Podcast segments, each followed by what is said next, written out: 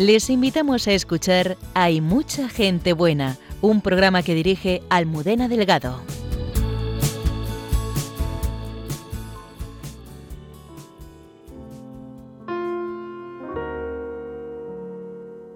Buenas noches, bienvenidos una madrugada del viernes al sábado más al programa de Mucha Gente Buena. Me acompaña Antonio Escribano en el control y dos invitados de excepción. Dios es lo primero, aprendió el padre Antonio Soler del ejemplo de sus padres que estuvieron en los principios del camino neocatecumenal en las chabolas de Palomeras. Hoy el padre Antonio es misionero en Mozambique y viene a hablarnos de cómo escuchó con fuerza la llamada de Dios a ser un sacerdote misionero. Nuestro segundo invitado, cuando recuerda a su infancia, habla de una gran angustia pero también de cómo a través del encuentro con un sacerdote que nos contará, Dios atravesó esa infinita distancia inabarcable y se le acercó a través de aquel hombre. Él es Ricardo Franco.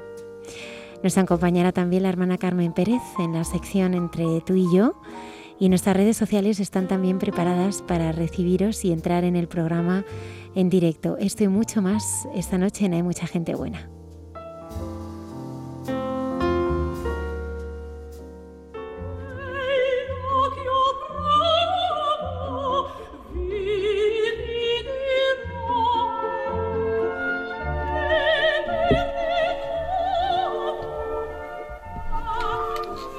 Esta noche tenemos con nosotros al padre Antonio Soler Areta, sacerdote diocesano de Getafe, que actualmente es misionero en Mozambique. Buenas noches, Antonio. Hola, buenas noches. Y bienvenido. Es una gran ilusión para mí entrevistar a uno de los sacerdotes que, recuerdo que en el tiempo seminario tenía verdadera admiración. Luego la he seguido teniendo, por supuesto, pero en aquellos años te recuerdo como una referencia. Bueno, más o menos. sí, sí. ¿Cómo se te metió África en el corazón? Pues yendo yendo. Eh, la verdad que siempre tenía yo mucha, mucho deseo de, conocer África, que no, lo conocía, y se me dio la oportunidad eh, para dar unos ejercicios espirituales a las clarisas que están en, en Namasha, en la diócesis de Maputo. Eh, y pues un día me ofrecí, me aceptaron y estuve un año dándoles ejercicios y repetidos dos años más y ahí ya pues me quedé enamorado, enamorado de África. Y te marchas al comienzo de este curso, allí de misión, y, qué vas a hacer allí? ¿Cuál es en principio lo que te han encomendado allí? Eh, don Francisco Shimoyo, que es el, el, arzobispo de Maputo, me ha pedido que, que, dirija un centro de espiritualidad y de pastoral de, allí, de la ciudad de Namasha, que eh, bueno, es el centro del Sagrado Corazón de Jesús. Es un centro eh, que está que fue expropiado en el momento de la, de la guerra de independencia, era un antiguo seminario. Después, cuando lo han devuelto a la diócesis, pues lo han devuelto en un estado casi de abandono. Y, el arzobispo pretende que sea un lugar de, de, formación, de formación humana, de formación pastoral, de formación espiritual, un lugar que sea un motor de vida, de vida en la, en la diócesis. Lo pasa que está en unas condiciones tan, tan casi de abandono que, está resultando, difícil, pero bueno, esperamos que con la ayuda del Señor pues podremos, podremos empezar una buena tarea. Antonio, vamos a los comienzos, ¿no? Porque tú formas parte de una extensa familia, ¿no? Como decíamos antes, muy comprometida con la vida de fe. ¿Cómo recuerdas tú tu infancia en ese sentido? ¿Cómo recuerdas tú el ir eh, conociendo la fe a través de lo que vivías en casa? Desde luego que que mi primer lugar de, de, fe fue, fue mi familia, ¿no? Eso desde, desde niño, desde niño lo, lo recuerdo con total, total claridad. Eh, mis padres, eh, que eran gente de fe, gente, pues eh, hicieron cursillos de cristiandad, después mi padre se quedó muy, trabajando mucho en la, el tema de cursillos, era pues llevaba toda la escuela de profesores, de, de rollistas, de, cursillos, y un día que quería, quería dar, preparar una, una clase para, para ellos, pues fue buscar a Kiko Argüello y a las, allí a las chabolas, donde él estaba haciendo esta experiencia con, con los más pobres de, de, Madrid, y allí se encontró con, con, lo que estaban haciendo ¿no? en, en ese lugar y, transformó la, vida de familia. Ese, ese, encuentro con Cristo también entre los más pobres, a través de lo que aquellos eh, inicios del camino neocatecumenal, pues, pues marcó, marcó el, inicio de, vamos, marcó la vida de la familia, ¿no? Y yo lo que recuerdo, si me puedes decir qué es lo que ha aportado el camino a, mi familia, pues es que, que Dios es lo primero. O sea, es lo que yo experimento, ¿no? Desde pequeñito, mi padre empeñado siempre que Dios es lo primero, antes que todo. Antes que todo. Dios lo primero, ¿no? Y eso pues sí nos ha marcado, nos ha marcado a todos, ¿no? Eh, y, la verdad que, que, gracias a Dios, pues, pues toda mi familia pues vivimos la fe y, intentamos vivir esto, ¿no? Que Dios, que Dios es lo primero en nuestra vida. Fíjate que, que, lo difícil que es con una familia tan extensa todos sigáis viviendo la fe, que todos sigáis participando y, y muchos además de esta experiencia que empezaron a vivir tus padres en esos inicios del camino. Sí, somos nueve hermanos, somos nueve hermanos y sí, los, los nueve hemos participado de la experiencia de, del camino, ¿no? Sí, y abiertos, mis hermanos abiertos a la vida, pues, como os decía antes, ¿no? 64, 64 sobrinos, de los cuales 26 están casados, y esos 26 matrimonios tienen 69 hijos, es decir, que es una familia que nos juntamos todos los años, el 1 de, de enero. Menuda ¿Eh? fiesta. Es una gran fiesta. ¿Y dónde os juntáis? en, un, en un colegio. Claro. en el Colegio de la Inmaculada, en Alcorcón, donde yo estuve de párroco varios años. Entonces, pues ahí las misioneras seculares de Jesús Obrero me ceden siempre el comedor del colegio ya desde el año 94. Venimos juntándonos todos los primeros eh, primeros de enero de cada año, nos juntamos la familia y es el lugar de encuentro entre todos, ¿no? Porque en tu familia hay también más que han hecho, hay más hermanos que han hecho la experiencia misionera, también tus padres. Sí, mis padres estuvieron eh, del año 87 hasta el año 99, 1987 hasta 1999, 12 años, en los pueblos jóvenes del Perú, del Callao. Y mi padre también atendía el seminario, daba clases en el seminario Rentoris Mater del Callao. Y también en aquella época, junto con mis padres, fue una hermana mía, Ana María, y se fue con su marido a, Chile. Estuvieron en Villa Alemana, en el Valparaíso, en, Chile. Mi, mi, cuñado, a los 15 días de casarse, le detectaron un cáncer, un sarcoma de partes blandas que le dijeron que en dos años, dos años, eh, acabaría, ¿no? Eh, y él decide, en ese momento, eh, irse de misión. Yo le dije, pero Mariano, ¿cómo se te ocurre estando así? Y él me contestó con una sencillez, pero con una lucidez tremenda. Me dijo, mira Antonio, mi única esperanza es la vida eterna. Y por tanto voy a trabajar para la vida eterna. Porque esa es mi esperanza. Y, se fueron, se fueron. Y efectivamente, gracias a Dios, no fueron dos años, fueron ocho los que duró. Y, y seis años de esos ocho estuvieron en misión. Y después otra hermana mía también ha estado en misión, que ahora mismo está en el Ecuador. Tres sobrinos están también en misión, dos, uno en Francia, otro en Bélgica y otra está en Egipto. Una situación tampoco nada fácil. O sea que, que sí. Y en Egipto, ¿qué es lo que, hacen? Porque allí es, es, complicado, ¿no? Es verdad que están los coptos, pero sí, en general hay una presión grande frente a los cristianos. Sí, es estar, es estar, es, es llevar la iglesia donde no está la iglesia. O sea, es con esas esas primeras comunidades cristianas y implantar la iglesia allí donde no, donde no está. Escuchando esto no hace falta preguntar mucho de dónde te nace tu vocación misionera. Está claro que es una vocación que nace con la familia, ¿no? Sí, sí, sí, está, está en la sangre, está, está en la sangre. Y además eh, yo desde, desde joven, recuerdo, yo empecé, la vocación la sentí con 15 años. Con 15 años, eh, yo con 14, como todos mis hermanos, empezamos, hacíamos las catequesis y empezamos la comunidad. Y además era un poco el deseo, ¿no? De sentirnos ya un poco mayores. Uno ya era mayor cuando empezaba su comunidad, ¿no? Y que ya dejamos de ir con nuestros padres y íbamos con mi comunidad propia, ¿no? Ya éramos mayores. Y con 14 años empecé la comunidad y con 15 años, eh, celebrando la Eucaristía en la comunidad, en el momento de la consagración, sentí un deseo enorme de consagrar y decir, jolín, sería algo grandísimo, algo inmenso poder consagrar. Y salí de aquella Eucaristía con la idea de que quería ser sacerdote que sacerdote. Y casi desde ese primer momento sin quizás sin formularlo, ¿no? Sin tenerlo muy claro, así muy racionalizado, pero, pero sí con el corazón diciendo que, que es un sacerdote pues para la vida, para la, la, Iglesia Universal. O sea que mi deseo era estar dispuesto para la Iglesia Universal. Y, y, y quizá también por, por, todo lo que estamos viviendo. Mis padres todavía no se habían marchado en misión, pero, pero sí que habían estado dando la vida. Mis padres han estado dando la vida por la evangelización pues toda su vida. Lo que yo, desde que yo soy consciente, mis padres han estado horas y horas y horas pues anunciando a Jesucristo por todas partes. En España se iban eh, los fines de semana, se iban a catequizar al norte, al País Vasco, a Marquina, a Baracaldo, sábado y domingo volvían, o sea, siempre, siempre dando la vida por la evangelización. ¿no? Y, y, eso es lo que hemos visto y hemos, eh, somos testigos de que eso, que eso da vida, que eso da vida. Entonces, pues, pues es lo que quieres lo que, y lo que yo quería, lo que yo he descubierto que era de verdad lo que me daba vida. Entonces, bueno, pues de algún modo, pues ese, sentimiento, ese sentido, ese, ese deseo de la misión siempre, siempre ha estado, siempre ha estado. Recuerdo, recuerdo cuando don Ángel Suquía, que me dio el, el primer nombramiento como párroco de Sevilla la Nueva y Villanueva de Perales en el año 90, recién ordenado.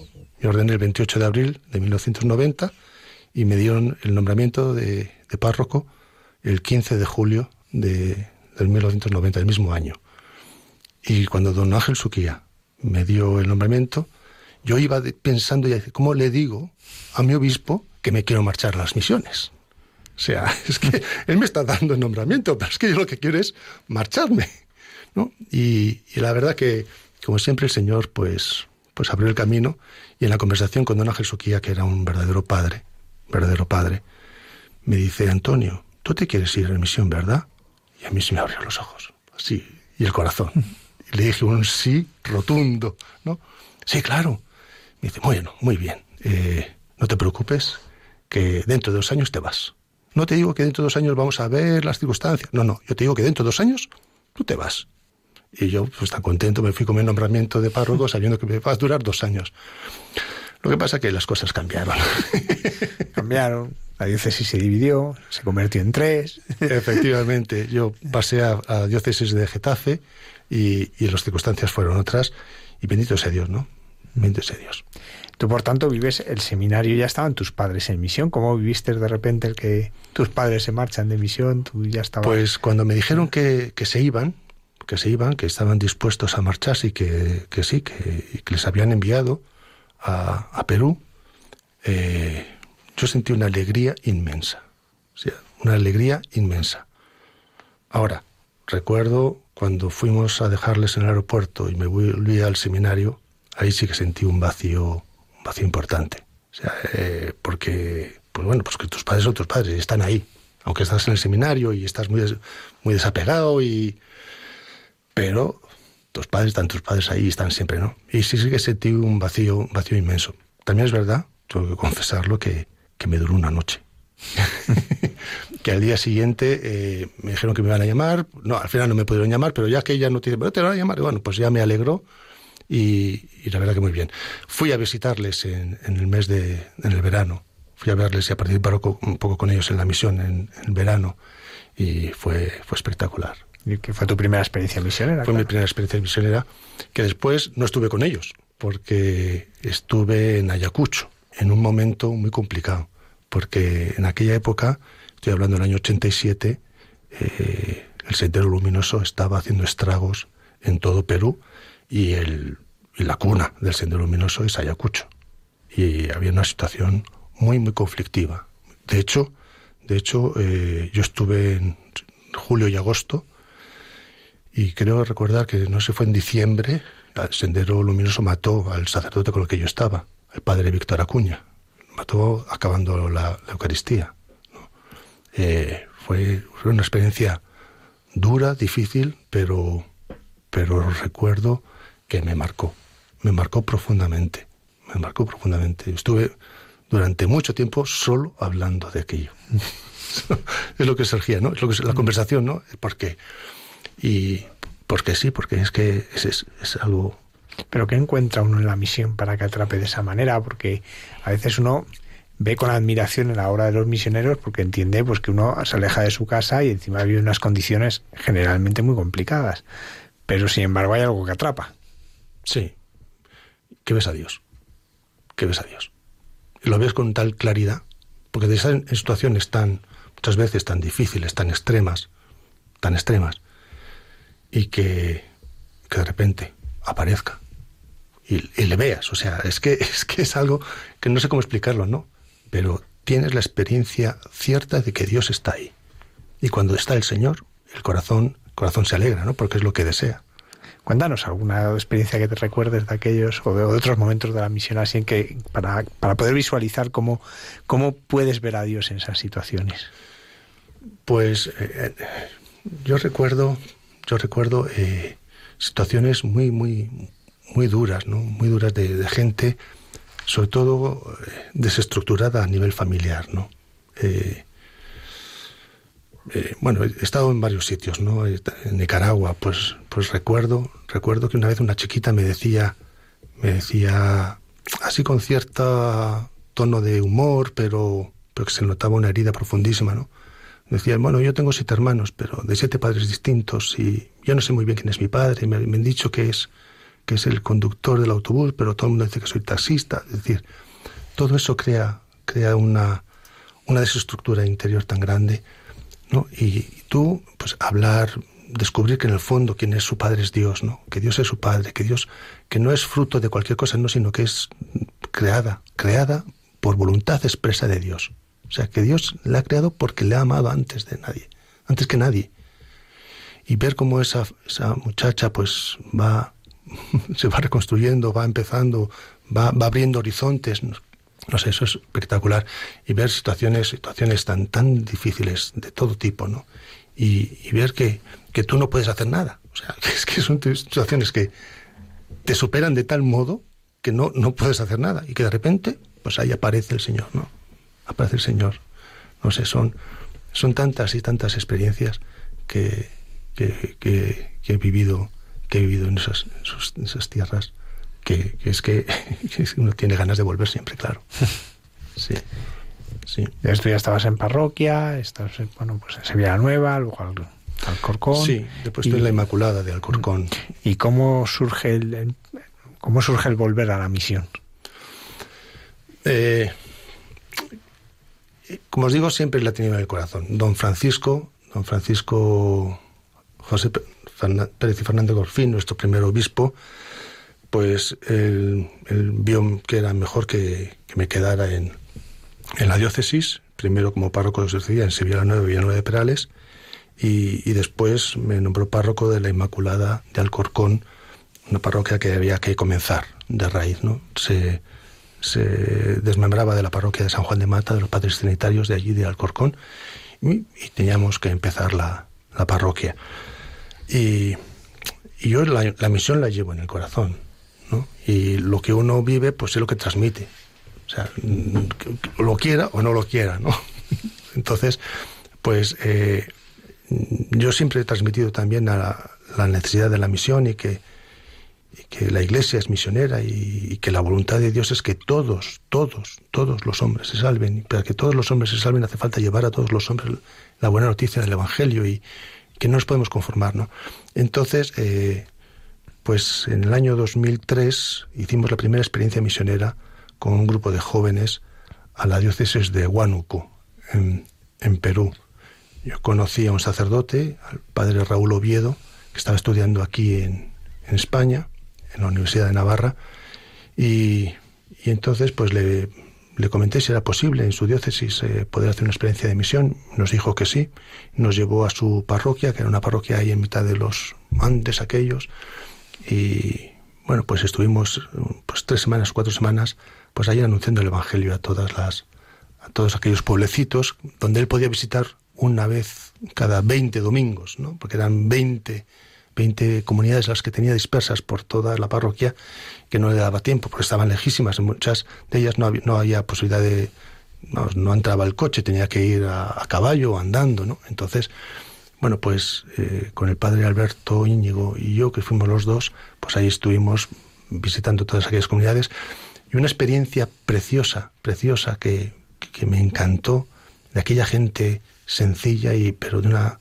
de una fe profundísima, eh, nosotros lo que hacíamos era, pues llegábamos, hacíamos un poco de catequesis con los adultos, con los niños, nos dividíamos el grupo en, varios grupos de misiones, en varios grupos, entonces trabajábamos y al, finalizar aquella catequesis teníamos una celebración penitencial y a continuación la, la Santa Misa. Y, y, yo recuerdo que me metí en la sacristía para, para escuchar las confesiones y no entraba nadie. Yo ahí esperando y esperando y digo, ¿qué pasa? Aquí no se confiesa nadie. Y me llega uno de aquellos jóvenes y me, me dice, Antonio, sal fuera que esto es digno de ver. Salí fuera y me encontré a toda aquella gente de rodillas unos delante de otros, pidiéndose perdón entre ellos. Los que habían tenido algún problema ¿eh? se estaban pidiendo perdón y me dijo el responsable de aquella comunidad, no es que claro, antes de pedir perdón a Dios nos tenemos que pedir perdón entre nosotros. Dijo, esto es, esto es, esto es evangelio puro, vamos, esto es evangelio, esto es vivir la fe, esto es vivir, esto es creerse la verdad, es el, la buena noticia, ¿no? Y no sé, y esa fue la primera experiencia que tuvimos y después, a los dos años, en el año 2005, estuvimos en, en la diócesis de León, en el reparto William Fonseca de, León, Nicaragua. Y, ahí ya, pues sí surgió una experiencia de misión más, más firme, más estable, que todavía hoy continúa. Sí. Nos decías ahora que, que, que vistes en ellos evangelio puro.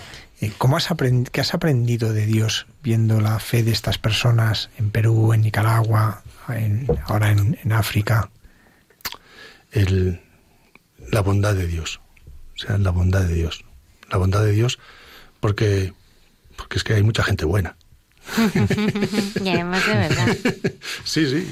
Y, y, no es el que está hablando, sino hay mucha gente buena, ¿no?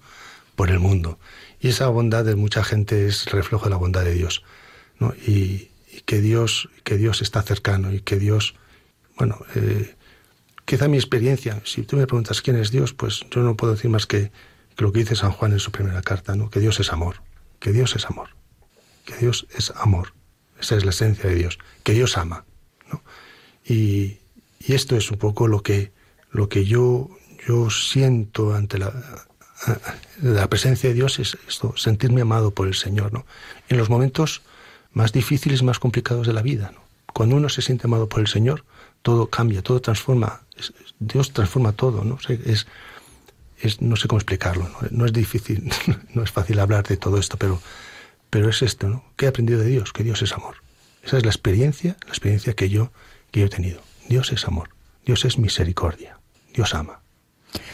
Tú vas a lugares de misión pues que, son heridas ¿no? en el mundo, ¿no? pues por cómo pueden, tienen que vivir, personas muy heridas, como nos decías.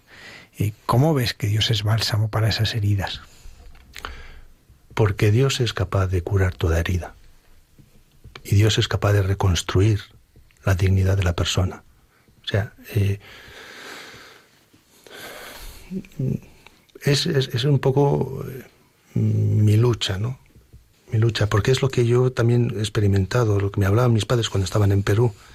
O sea, es el, lo que aporta el Evangelio a la persona es una dignidad, es una dignidad. Y cuando uno se descubre que es digno, que es lo que vivían también en las, las chabolas, los lugares donde parece que son los lugares más indignos para que una persona pueda vivir. Bueno, pues cuando se les da la dignidad de, hijo de Dios, o sea, que no, es una persona, que eres hijo de Dios, que es lo más digno, lo más digno que hay. Fíjate, me acordaba, recuerdo que mi madre, siendo pequeñitos, nos contaba un cuentecillo, ¿no? Y decía que estaba una princesa eh, haciéndose un vestido, entonces la modista estaba cosiéndole y le pinchó a la princesa. Entonces la princesa se volvió toda digna y le dio una bofetada a la modista, diciendo, ¿no sabe usted que ha pinchado a la hija del rey? Y la modista le dijo, ¿y no sabe usted que ha bofeteado a la hija de Dios? es decir, eso un poco nos decía mi madre, ¿no? Para decirnos que la mayor dignidad que tiene la persona es esta, ser hijo de Dios. Entonces, llevar esta dignidad, llevar esta dignidad, que de verdad eres hijo de Dios, que eres amado de Dios, que tú no estás eh, eh, condenado a vivir como vives, que de ahí se puede salir. ¿Cómo? Pues aceptando el Evangelio, creyendo el Evangelio, que te transforma la vida, que te cambia los valores. Siempre nos contaba mi padre que había mucha gente, por ejemplo, en las barracas, pues claro, que, que, enviaban a los niños a pedir limosna mientras el padre se quedaba medio borracho en, casa sin trabajar, que cuando empieza a descubrir que existe otra vida, pues que deja de beber, que manda a los niños al colegio, que eso quién se lo dice, que lo tienen que hacer. Por mucho que se lo digan que lo tienes que hacer, no lo hace. No lo hace, no, no puede ser lo primero no puede ser una ley, una carga, una ley moral, porque no, porque no transforma. Lo que transforma es sentirse amado y que alguien que me ama, que soy digno de ser amado, que es verdad que puedo ser yo digno de ser amado cuando nadie me ha amado. Porque si nos mostramos cada uno como somos, pues ¿quién nos va a querer? Ahora, cuando Dios amándonos como somos, pues eso, eso me, me hace sentirme así, digno de ser amado. Y me da una dignidad que me hace vivir de otro modo. Me hace buscar, luchar, salir, ¿no? Y ese es, es un poco lo que, lo que yo eh, pretendo llevar también a, ahora allí a Namasha. El centro, en el centro que, el señor arzobispo me, pide que dirija, pues es un centro que está en clase de abandono. pues yo me voy a empeñar en rehabilitarlo. No porque me gusten las obras, que llevo toda, desde que soy cura haciendo obras, ¿no? Pero no porque me gusten, porque no me gustan. Si me hubiese gustado, hubiese sido arquitecto o albañil, pero las obras no me gustan, ¿no? Eh, pero yo entiendo que hay que mostrar una dignidad, ¿no? que, que tú entres en un lugar, te sientas acogido, te sientas querido, que no, no vale vivir de cualquier modo y manera, que no, que las personas, las personas vivimos, estamos llamados a vivir de un modo, ¿no? Entonces, bueno, pues esa es un poco la, tarea que, yo entiendo que, que, el Señor me envía allí, ¿no? A mostrar este amor de Dios que dignifica al hombre. Y que este amor de Dios dignifica al hombre en cualquier situación. También en la enfermedad. También en los momentos últimos de la vida. También hay una dignidad. También en los inicios de la vida. También en la misma concepción de la vida. Ahí hay una dignidad de la persona, amada por Dios, ¿no? Y eso y eso eh, nos dará que, que transforma, transforma el corazón, transforma la vida. Antonio, llama la atención que en este camino misionero de lugares tan pobres, de repente, tres años de misión en, el norte de Portugal. ¿Por qué misión en Portugal? Porque fue donde me enviaron. Eh, la verdad es que, es que el Señor es estupendo. El Señor es genial. La verdad que, que tiene tiene una creatividad. Eh, como os decía, eh, don Ángel Suquía me, me, dijo que me fuera a los dos años. Don Francisco me dijo que no, que esperara. Yo insistía casi todos los años a don Francisco y don Francisco no, no, no. Recuerdo cuando inauguré la parroquia el 15 de abril de 2000, la parroquia de la Inmaculada, pues me dijo, cuando me dio la paz, don Francisco me dijo, y Antonio, ahora no vueles no se preocupe, que me quede. no se preocupe, que me quedo, que me quedo. Y, bueno, me quedé. Eh, en el, el, 10 de febrero de 2004 eh, recibo una llamada de don Francisco como respuesta de una carta que yo le había escrito hace un mes antes. Esa carta pidiéndole de nuevo la misión. Y ese 10 de febrero, martes, creo que me acordaré toda mi vida, me responde don Francisco que sí, que me deja ir, que lo ha pensado, lo ha rezado y que, que sí, que me vaya. Dije, por fin, por fin. me dice, mm, espérate un mes, dentro de un mes, vente y piensa quién puede sustituirte en la parroquia. Dice, bueno, don Francisco, voy. Bueno, el 24 de febrero me dan la noticia de que don Francisco fallece. dije, ay, Señor. Ay, Señor. Bueno, pues nada, pues nada, tú sabrás por qué. Y, don Joaquín, pues en ese primer momento me dijo que no me podía permitir salir porque como administrador apostólico no tenía capacidad de dejar salir a nadie ni, ni admitir a nadie. Entonces tenía que esperar. Pues bueno, pues, pues nada, pues a esperar. Pues no lo quiere el Señor. Y ahí de verdad que os digo que, que renuncié, renuncié a la misión. Dije, está claro que Dios no quiere. Está clarísimo. Entonces, ¿para qué me voy a empeñar en algo que Dios no quiere? Y eh, después de esta experiencia de, Nicaragua, pues la verdad es que otra vez surgió con fuerza este deseo ya se lo pedí de nuevo a don Joaquín. Y a don Joaquín me dijo que sí. Y me dijo que, pero que no me fuera a Nicaragua, que era lo que yo deseaba, sino que fuera como itinerante, con, en, un equipo, en un equipo itinerante del camino neocatecumenal, que era lo que siempre había pedido, lo que siempre había deseado. Y entonces, bueno, pues me puse a disposición del camino y, Kiko, Carmen y Mario me mandaron a, al norte de Portugal eh, a llevar todas las comunidades en un equipo itinerante en el norte, eh, con la base en, en, Oporto, pero vamos, era todo el norte de Portugal, desde Leiría Fátima hasta Viana do Castelo, arriba en el norte, pasando bueno, pues por Coimbra, Aveiro, Viseu, bueno, Lamego, eh, Braganza, Braga, Oporto, bueno, todas las diócesis todas las veces del, del norte de Portugal. Y ahí estuve tres años, tres años también muy feliz, muy feliz, trabajando muchísimo y, muy feliz. Pero bueno, don Joaquín me volvió a llamar a la diócesis. Estuve ahí del 2006 al 2009. ¿Qué es, lo que más te toca el corazón de, los africanos? ¿no? Porque tú has, vivido distintas experiencias en distintos lugares. ¿Qué tienen los africanos, la forma de vivir la fe en África, que, te toca más el corazón? pues eh, una frescura, quizás la frescura, ¿no? una frescura a la hora de vivir, vivir la fe. Eh, la, es que sí, es, que, son jóvenes, es que son jóvenes y la forma de, de, de, vivir la fe, la forma de, que, de expresarla, ¿no? Eh, todo eso pues es, es muy, muy, muy atrayente. ¿no? Aparte, de, claro, todos los, todos los problemas profundos que, que tienen, ¿no? Porque la pobreza, la pobreza es, es inmensa. Yo he estado en Hispanoamérica, conozco bastante de Hispanoamérica, pero lo que he visto en, en África no lo he visto allí. ¿eh? O sea, todavía es más pobre. Y uno puede pensar, digo, sí, Latinoamérica hay mucha pobreza, sí, pero, pero aquí todavía hay muchos pueblos, muchos pueblos sin luz, sin agua, muchos pueblos viviendo de lo que poco puedan cultivar, es decir, el salario normal pues no llega a 100 euros.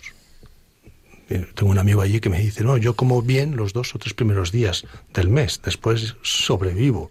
Pues sí, a base de, de arroz, de las raíces de shima, que es una masa de, de harina de maíz.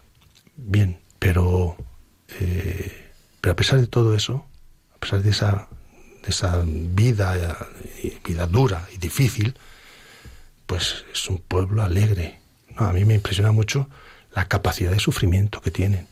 O sea, saben sufrir, saben sufrir, quizás porque, bueno, lo han aprendido quizás desde pequeños, ¿no?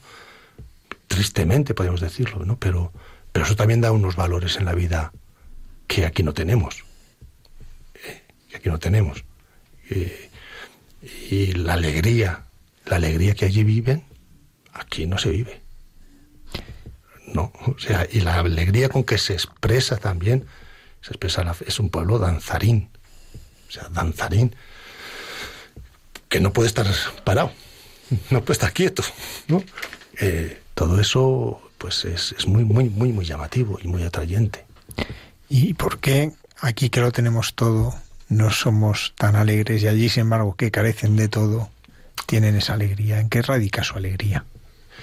Eh, lo decía hoy don, don Ginés en la homilía que hemos estado en la, en la admisión a órdenes de los seminaristas de la diócesis de Getafe, porque lo que llena el corazón es Dios. O sea, y eso lo tengo yo más que he comprobado. Quien llena el corazón es Dios. Y de donde Dios está, el corazón se alegra, porque hemos sido creados para Él. Entonces, lo podemos llenar de cosas, pero ninguna cosa, ninguna cosa es capaz de llenar el ansia, el ansia de, de felicidad que tenemos, el ansia de eternidad que hay en el corazón humano. Nada podemos pensar en el más rico. Yo te aseguro que no es más feliz. No es más feliz que, que los que yo he visto allí. No lo es, ¿no? Eh, la alegría, la alegría viene al corazón cuando se encuentra con el Señor. Y si me permitís, una de las experiencias quizá más dolorosas de mi vida, que, que fue la, la, muerte de mi madre, sin embargo la viví con una alegría profundísima, profundísima, porque ahí vi al Señor. Porque el momento en que ella, que ella falleció, pues lo hizo con tal convencimiento de que iba al cielo. Yo recuerdo que el día de el día de aniversario de mi ordenación, ella estaba bastante mal, tuvo una mejoría, ¿no? Y le dije, hijo mamá, qué bien, qué alegría, qué bien te encuentro. Y me dijo, espera, hijo, espera, que todavía, me, todavía no se ha pronunciado la última palabra. Claro, a mí me, me, me conmovió ¿no? interiormente. Dije, mamá, por favor, no digas, no digas esas cosas. Me dice, hijo mío, nuestra última palabra es el cielo. No lo olvides nunca. Nuestra última palabra es el cielo. Y, y, se murió con esa convicción, porque se despidió de cada uno. Ella fue consciente de que se moría, pues se lo dijimos. Se lo dijo mi cuñada, médico, porque ella lo quería saber. Dijo, mira, no tiene solución. Te van a sedar un poco y cuando Dios quiera que te llamen. Pues me parece muy bien. Y nos estuvimos despidiendo todos los hijos, y todos los nietos, y todos los bisnietos. O sea, estuvimos pasando por ahí. Y, ella que siempre había querido estar, tomar una tónica porque es lo que le calmaba mucho la sed en este tiempo de hospital, que no podían beberlo. Bueno, y yo le dije, mamá, ¿cómo te vas a morir? ¿Quieres una tónica? Dice, no, hijo, ya me la tomaré arriba, no te preocupes. Quiere decir, pero esto consciente, o sea, no era, no. Y una sobrina mía le dice, oh, abuela, te encuentro, te encuentro contenta. Y ella dice, no, contenta no, estoy rara. ¿Rara por qué? Porque como nunca me he muerto, no sé cómo es esto. Quiero deciros, con este sentido de humor, pero con esta verdad, ¿no? Con esta verdad. Se enfrentó ante este momento tan fundamental de nuestra propia existencia, como es la muerte, que yo ahí vi al Señor. Y eso me llenó de tanta alegría que no he derramado ni una sola lágrima después de la muerte de mi madre. Antes, muchas, pero después, ni una sola. Por eso, porque cuando el Señor aparece, llena el corazón y lo alegra. Y, la cuestión es esta. La cuestión es ver al Señor. No tenemos otra. No es que cambien las circunstancias, no es que sea... No, ver al Señor en las circunstancias concretas de nuestra vida. Y cuando aquella gente ve al Señor, en su pobreza, pues viven alegres. Viven alegres, ¿no?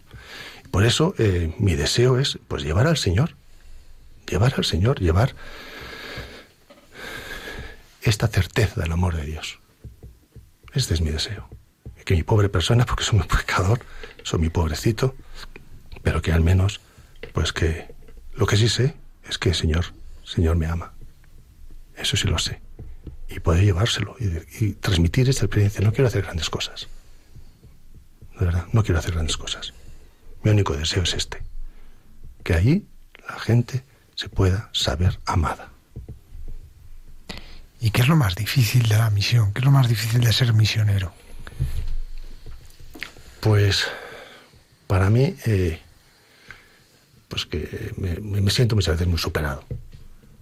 Muy superado. O sea, hay, hay tanto, hay tanto, ¿no? Hay tanto que hacer, tanto trabajo, tantas situaciones tan complicadas, tan difíciles. Yo digo que es un pozo sin fondo, porque tú cuando crees que ya has puesto un parche, resulta que se abre otro, y cuando has puesto se abre otro, y, y que nunca, nunca llegas a, a solucionar, ¿no? Eso, eso es, eso es, eso para mí es, es, duro, ¿no?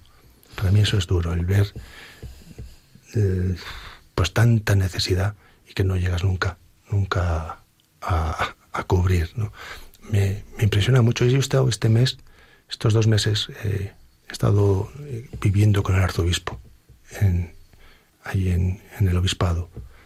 Y a mí me, impresiona mucho porque es un hombre de Dios, es un sacerdote, es un obispo, bueno, pues mayor, tiene 71 años, eh, franciscano capuchino, un hombre que, se entrega, que se, que se dona totalmente. Todos los días rezamos a las 6 de la mañana si yo voy por la capilla a las seis menos cuarto, ahí está, y si voy a las cinco y media, ahí está. Y se ha acostado mucho más tarde que yo, o sea que un hombre que, que reza. Y lo que quería decir es que eh, cuando rezamos los domingos, eh, él siempre pide, siempre pide por aquellos feligreses, aquellos hijos suyos que, que ese domingo no van a poder celebrar la Eucaristía porque no hay un sacerdote que les presida la Eucaristía. Que hay mucha gente, mucha gente, ¿no? Es decir, eso, eso es duro. Eso para mí es duro. Porque pues hoy también don, don Ginés se, se, quejaba de la falta de sacerdotes, y es verdad, y, faltan, y faltan. Pero, pero ahí faltan también, ¿no? Faltan. Y eso, eso sí que es, muchas veces es, es difícil, ¿no? asumirlo, vivirlo. Y, pero bueno, en la confianza, ¿no? En la confianza de que, que el Señor, el Señor hace la obra, más allá de, de nosotros mismos. ¿Cómo vives allí la, la, Eucaristía? ¿no? En una Eucaristía escuchaste la llamada del Señor. ¿Cómo es para ti una Eucaristía que la tienes que vivir en varios idiomas que no son el tuyo materno, eh, de una forma tan distinta de celebrarla? La disfruto. O sea, yo me he emocionado. O sea, se me han saltado las lágrimas en la, en la misa allí. O sea, se me han saltado las lágrimas al ver, al ver aquel, aquella, aquella explosión de fe y de vida. Sea, es impresionante cómo cuidan la liturgia. Claro, de un modo totalmente distinto a lo que podemos estar aquí acostumbrados. Primero porque la misa normal del domingo dura mínimo dos horas. O sea, mínimo. Estuve, antes de venirme, en unas confirmaciones que duraron cinco horas. Desde las ocho hasta la una. ¿eh? Y la primera misa que llego, pues yo predico, pues como predico aquí, diez minutos. 10 minutos, que es el tiempo máximo que me han dicho que conviene una homilía. Pues yo, pues lo que predico, 10 minutitos, no sé.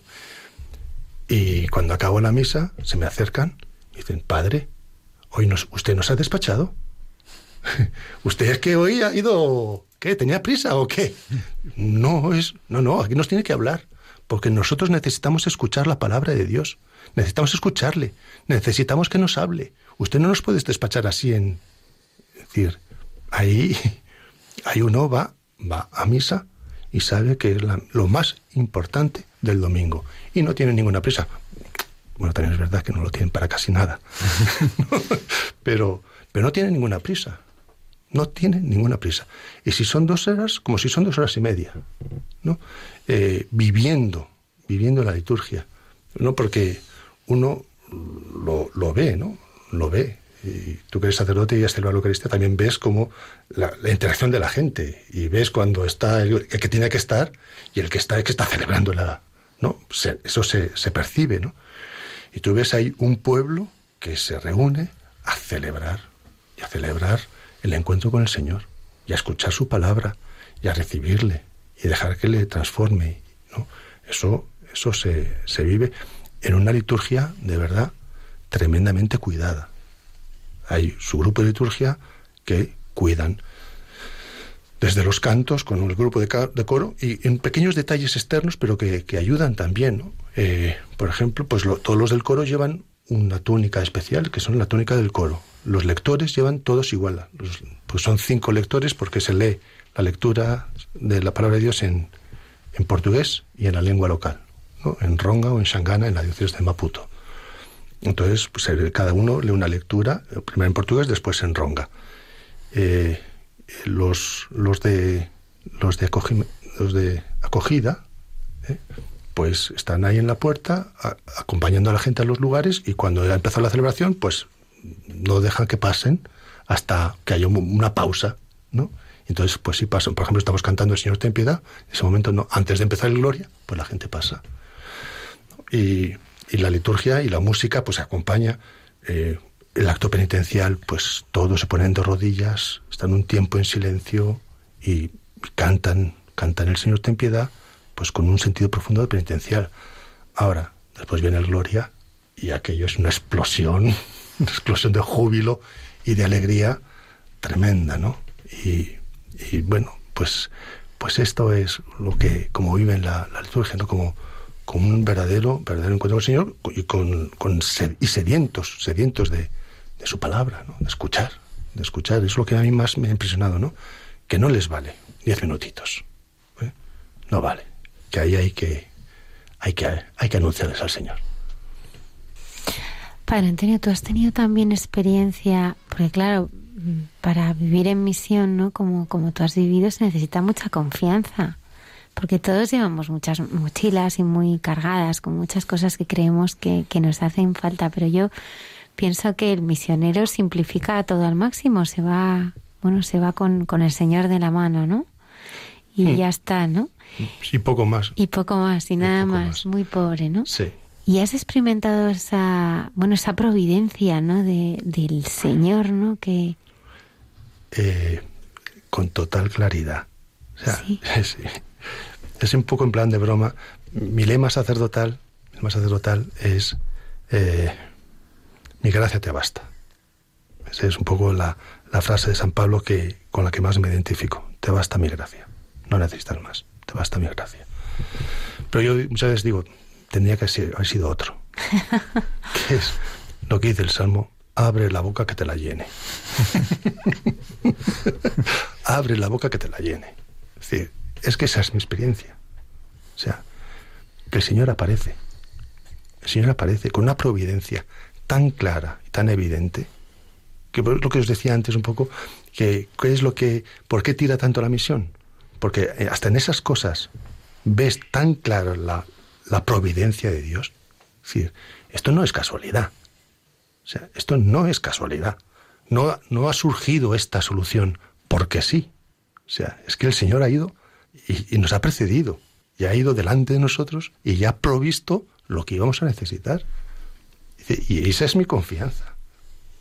mi confianza es que a donde voy, si es la voluntad de Dios, ahí va a estar Él. Porque eso es seguir. Seguir es ir a donde uno, detrás de uno. Y eso tenemos la certeza que si sigo al Señor, sé que a donde voy, ahí va a estar Él. Eso, eso es, eso es claro. Y por eso, eh, cuando don, don Francisco Shimoyo me preguntó si estaba dispuesto a ir a, la diócesis de Maputo, en septiembre del año pasado, eh, antes, perdón, en julio del año pasado, 2017, yo le dije, si es lo que Dios quiere, yo estoy dispuesto. Y la voluntad de Dios pasa por la voluntad de mi obispo. Y si él quiere, yo vengo. Si no, no. Pero tú estás dispuesto, digo, yo estoy dispuesto. Entonces lo voy a pedir, pues pídaselo. pues pídaselo. Y al final, pues la voluntad de Dios, yo estoy convencido que ha pasado por la voluntad de mis obispos. ha pasado por la voluntad del obispo de, don Ginés ahora. Y aquí, por tanto, yo lo que soy consciente es que el Señor provee. Que a veces nos pone en situaciones límites. Eso también cuéntalo, ¿eh? Porque la vida a veces, a veces te pone en situaciones límites y a veces se esconde. Claro. ¿Por qué? Porque también la pedagogía de Dios. Que Dios también habla así. Dios hasta en el silencio habla. Si Dios se calla, se calla. Es por algo. Te está hablando. Te está diciendo algo. Que a lo mejor tenemos que escucharle. Que o tenemos que llegar a descubrir el porqué del silencio de Dios el por qué. Que a veces eh, lo tenemos que trascender a la fe y decir, bueno, pues tú, yo no entiendo nada, yo no sé nada, pero tú sabrás. Tú sabrás. Es una de mis frases favoritas, ¿no? El Señor sabe. ¿No? Como yo hay tantas cosas que yo no sé. Si me preguntas por qué, yo, yo qué sé. Que no lo sé. Pero es fiel. Claro. Y aparece. Pero Dios aparece siempre. Y es, que tarda mucho a veces. Sí. Es muy pesado. Mira, a mí una de las cosas que me impresionó de la Madre Teresa de Calcuta, cuando salió un poco todo su itinerario espiritual, 50 años de silencio de Dios. O sea, 50 años. 50 años, se dice pronto, ¿eh? Y esta mujer viviendo de la fe de aquella experiencia de aquel tren, donde el Señor le dijo, tengo sed. Y de aquella experiencia pues ella vivió esos 50 años de ausencia, de silencio de Dios. Hoy estamos celebrando, bueno, ayer, ya es ayer, San Juan de la Cruz, que nos habla de esta noche oscura, ¿no? Donde que cuando uno está en la noche y cuando uno no ve, pues no ve. No ve, ¿no? Pero, pero aquello de o noche más amable que la alborada, o noche, que, que como era, ya se me, ha ido, ¿no? Amada. amada en el amado, transformada. O sea, amada en el amado, transformada. O sea, ¿por qué ese silencio? Porque el Señor te quiere para Él, transformarte en Él, a través del proceso de la purificación interior, porque yo estoy convencido que, muchas veces el gran enemigo de la fe eh, no es, bueno, sí, la, la, tradición nos dice que es el, el, mundo, el demonio y la carne, ¿no? Los enemigos del alma. Pero yo estoy convencido que somos nosotros mismos, ¿no? El vivir yo, mi yo, mi yo y mi yo, donde el Señor nos tiene que ir purificando. O sea, es necesario que yo mengüe para que Él crezca. Y es ir menguándonos. ¿Cómo nos vamos menguando? ¿Cómo nos vamos menguando? ¿Cómo el Señor nos puede ir menguando? ¿Cómo el Señor nos puede ir haciendo pequeños? Porque el Señor quiere nuestra salvación. Lo quiere, pero todos hemos nacido con el orgullo. Ese es el pecado original. Y, ningún orgullo se entra en el reino de los cielos. Y nos tiene que ir empequeñeciendo. A nosotros, a un servidor, que, perdonen, pero soy misionero en Maputo, Mozambique, que no es cualquier cosa. ¿eh? Que uno seguida se pone sus galones y uno se siente, hombre, me han llamado a un programa de la radio. ¿Eh? O sea que, es decir, que esas cosas, hasta de las más santas, muchas veces nos aprovechamos para, para y el Señor nos tiene que ir empequeñeciendo, haciéndonos pequeños, porque nos quiere transformar en Él, porque esa es nuestra vida, es que ese es el sentido de nuestra vida. Es que vamos caminando hacia Él. Lo que estamos esperando, estamos en tiempo de Adviento, con nuestra esperanza es Cristo, pero no es que Cristo venga así sobre las nubes del cielo y ya está, sino que nos transforme en Él, que asuma todo este mundo, toda esta humanidad, que la asumió y la transforme en Él, cada uno de nosotros. Claro, pero eso es una, una tarea suya que exige también nuestra, nuestra libertad, que dejemos hacer, dejemos hacer. Ahora, y si tú le dejas hacer, Él hace. Y si Él hace, después no te quejes, porque hace. Y el silencio de Dios yo creo que en gran parte va para que, bueno, vivamos, vivamos de la fe, porque también no es que nos agarramos, es que nos agarramos a las, a las experiencias buenas, a las experiencias de Dios. Cuando Dios aparece, pues uno se alegra, y entonces se queda con ese gustirrinín que nos puede apartar de Dios. Si nos quedamos en el gustirrinín y no vamos al Dios, pues, pues nos aparta de Él. Y el Señor, pues a veces nos tiene que ir educando, como un padre educa a un hijo. Sois padres, tenéis hijos, pues, pues vais educando. ¿Y cómo? Pues a veces diciendo que no, diciendo que no. Y el Señor a veces nos tiene que decir que no. Y ojalá que podamos aprender que ese no de Dios es fruto de un amor inmenso. Pues muchas gracias Antonio, muchas gracias a todos los misioneros. Gracias, gracias a vosotros.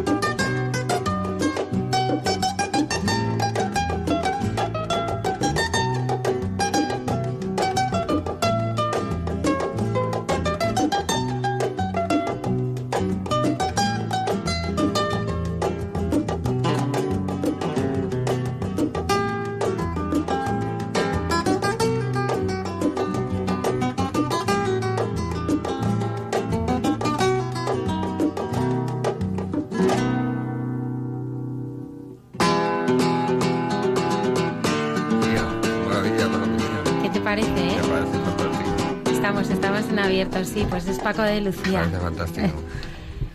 Sí, porque a ti te gusta mucho el flamenco. Me vuelve loco. Eh, por eso, por eso hemos puesto, por eso Me hemos vuelve puesto. loco. En tiempos de locura, Dios hablaba flamenco. Cantaba flamenco. Pues ahora descubriremos esos tiempos de locura. Ricardo, ¿cómo, cómo fue tu infancia?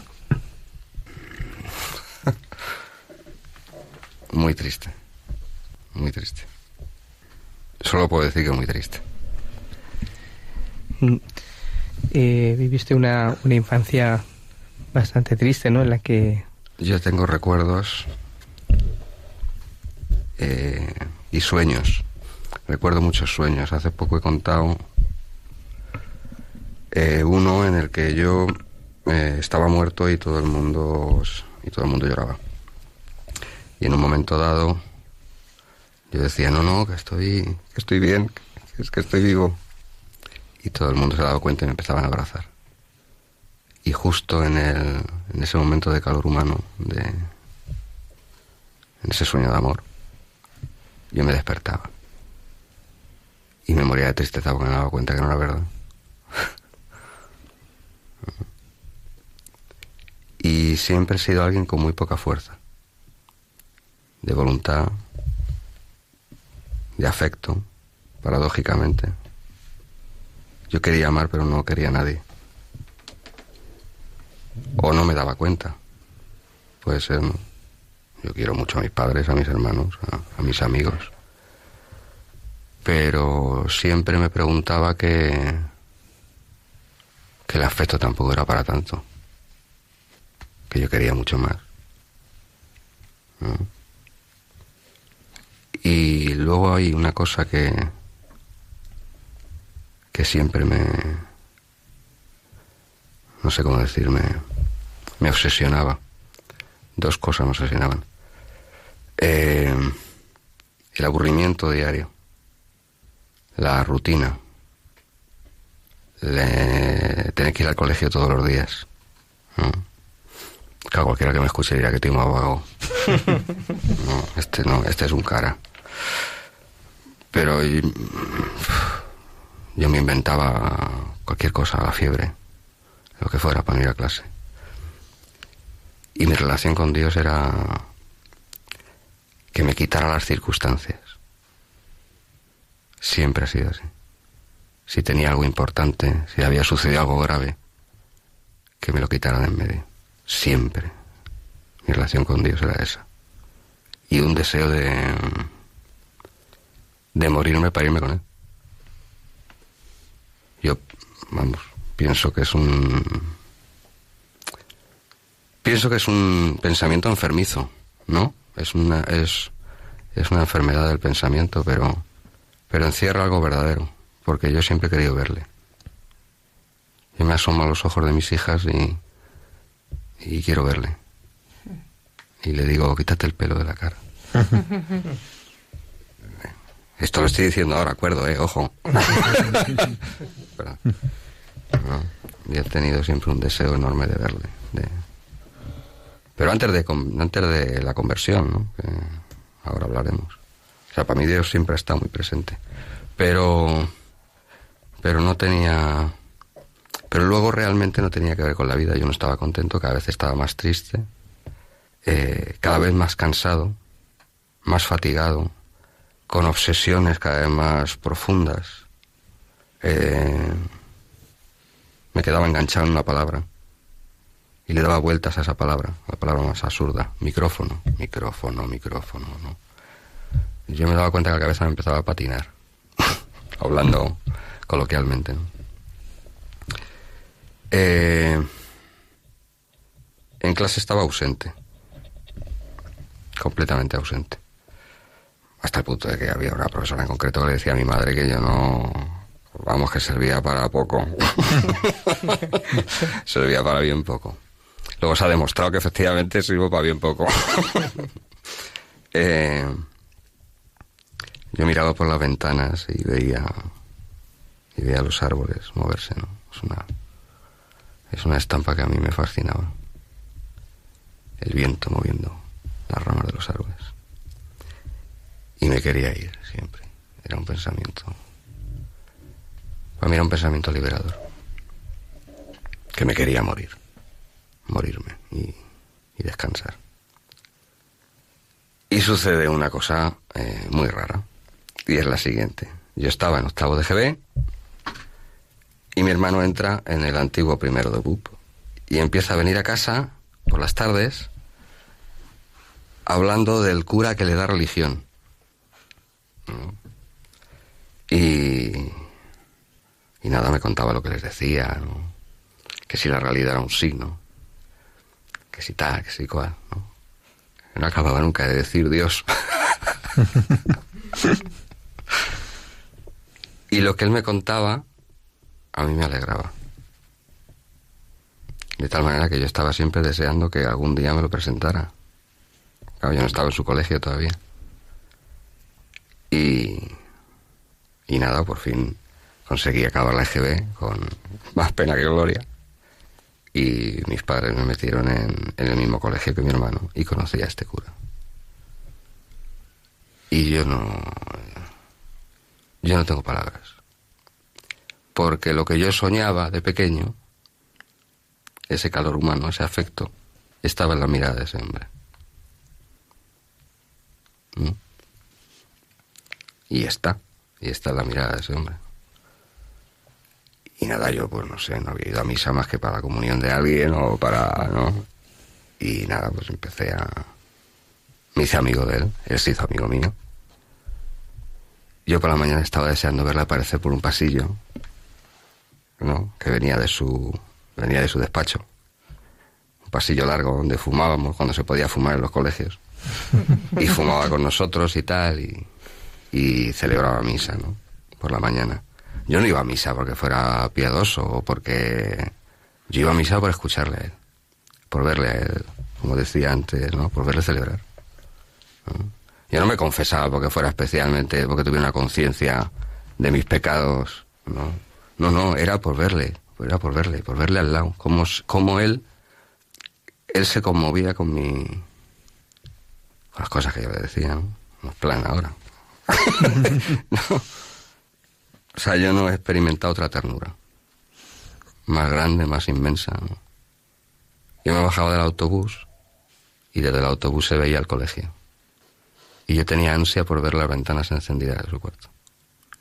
Eso se llama amor, ¿no? O sea, eh, se llama amor. Pero porque era el amor de los sueños. No sé si me estoy explicando. Sí. ¿No? O sea, ese, ¿no? hoy en día se habla, ¿no? Eh, realiza tus sueños. A mí se me realizó el sueño. Pero yo notaba que la cabeza no, no, no funcionaba del todo. A mí me, me fue creciendo un dolor muy grande en el corazón hasta el punto de que no me podía tocar. Tenía como una puñalada en el corazón. Y fui cada vez teniendo más ansiedad. Eh, dejé de dormir por las noches empecé a hacer muchas tonterías. Eh, la noche sintetizando muy mala. La noche muy mala, muy mala. Y de día no estás. Ibas entrando en una rutina de, de una desidia grande, de, de una dejadez. ¿no? Y entonces, después de unos años, yo soy de la generación, claro, estas cosas son importantes. Yo soy de la generación del noviembre del 74 y si no teníamos algo que hacer en ese momento teníamos que ir obligatoriamente a la mili. ¿no? Y entonces yo dije, en mi, mi iluminación interior, dije, ah, pues me voy profesional. ¿no? Y me metí en un, en un barco de la Armada, en un petrolero. Eh, en gran parte también porque yo eh, amo sobre todo la belleza. A mí me, me, fascina la belleza, me quedo embobado. Soy muy mirón, muy, me fascinan los rostros, las, ¿no? porque he pintado mucho. Eh, me fascina la gente, las caras de la gente, las manos. Y... ¿Qué estaba diciendo? Ah, sí. Sí, cuando te embarcas en el petrolero de la Me embarco en el petrolero. Las noches de, las noches de alta mar, eh, uno no debería morirse sin, sin ver las noches de alta mar, pero era un, era una belleza fría, porque no, porque la belleza del mundo no te abraza. O sea, no te quiere como uno quiere ser querido. No. Porque yo me mordía la boca por la, por la ansiedad de ser querido. No. Y nada, pues me acuerdo perfectamente que a la altura de. A la altura de Mahón. Mahón en, en invierno es un infierno. un frío que pela, un viento espantoso. Y me vi, no sé, estoy contando, si veis que se me va un poco, me cortáis. Me vi cenando solo en un restaurante en febrero en Mahón, con el dueño del restaurante y yo le miraba la cara como comía los espaguetis. Me daba un asco brutal. Asco él, asco yo. Esa noche a mí se me rompió el corazón. Me acuerdo perfectamente. Y cuando volvimos teníamos que teníamos que partir el barco en dos para meterle 10 metros más de eslora y fuimos a un astillero a Gran Canaria. Y acabé en urgencias por un intento de suicidio. Yo no me acuerdo nada, o sea, estaba bebido hasta, hasta, hasta más no poder. Me mandaron para Madrid y empezaron cinco años de ingresos en psiquiatría, del Gomezulla, de juntar el alcohol con las pastillas, porque el tranquilizante es una maravilla. O sea, tú te... Esto solo lo entenderá quien tenga ansiedad y quien tenga... y quien haya tenido depresión. Me diagnosticaron un trastorno límite de la personalidad, que le llaman borderline. No sé por qué lo llaman borderline. Pienso que lo llaman borderline porque estás al borde siempre de, la muerte. Estás siempre con, siempre con la posibilidad en la cabeza de, de, de, de acabar, ¿no? que se acabe esto, que se acabe esto. Misteriosamente tenía fe. Y Jesús estaba. Yo me acuerdo, esto lo cuento siempre con cierta vergüenza porque los oyentes van a decir, bueno, a este que le encierren otra vez. eh, Jesús estaba en la habitación. Jesús, a mí, vamos, lo, mira, me conmuevo. Yo me miraba muy triste. O sea, él participaba en mi tristeza.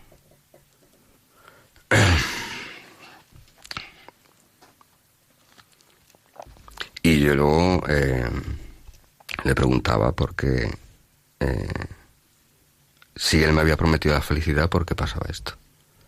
¿No? ¿Por qué tenía yo que pasar por esto? Y no los demás.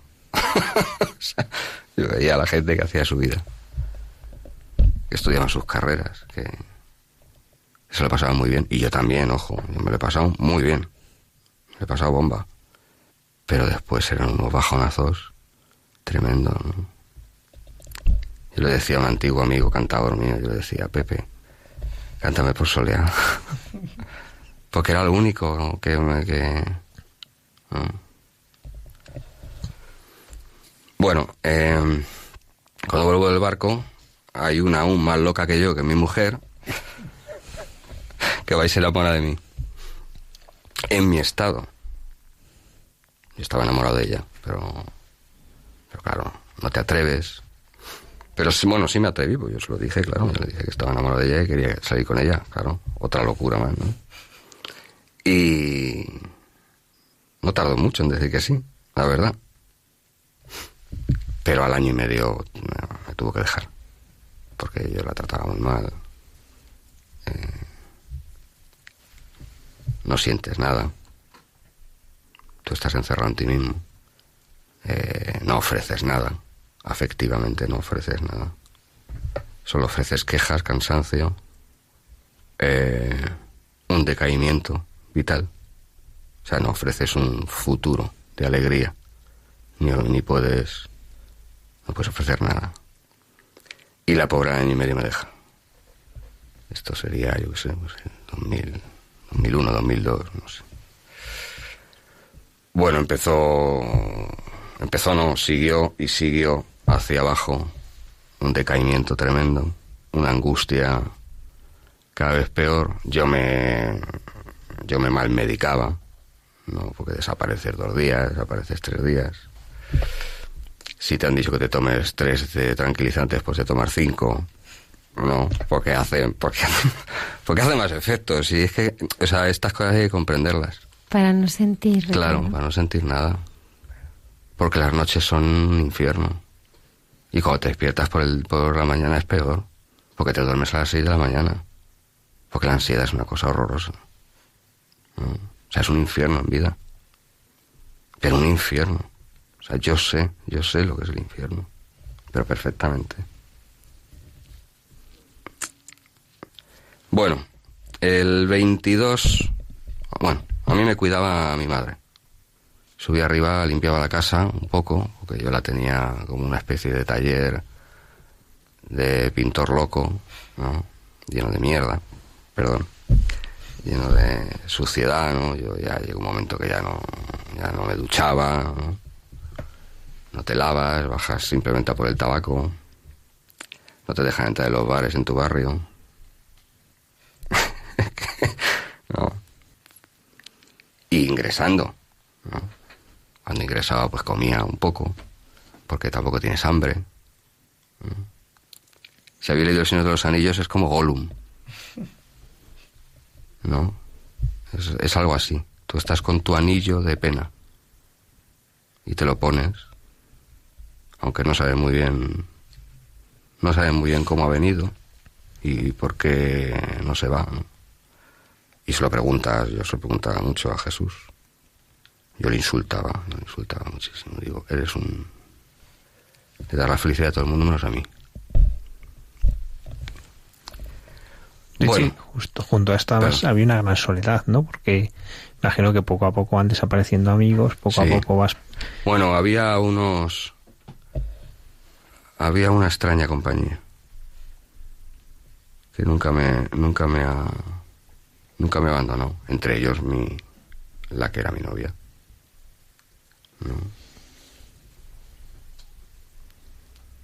Sí, tres o cuatro amigos que quedaban conmigo ¿no?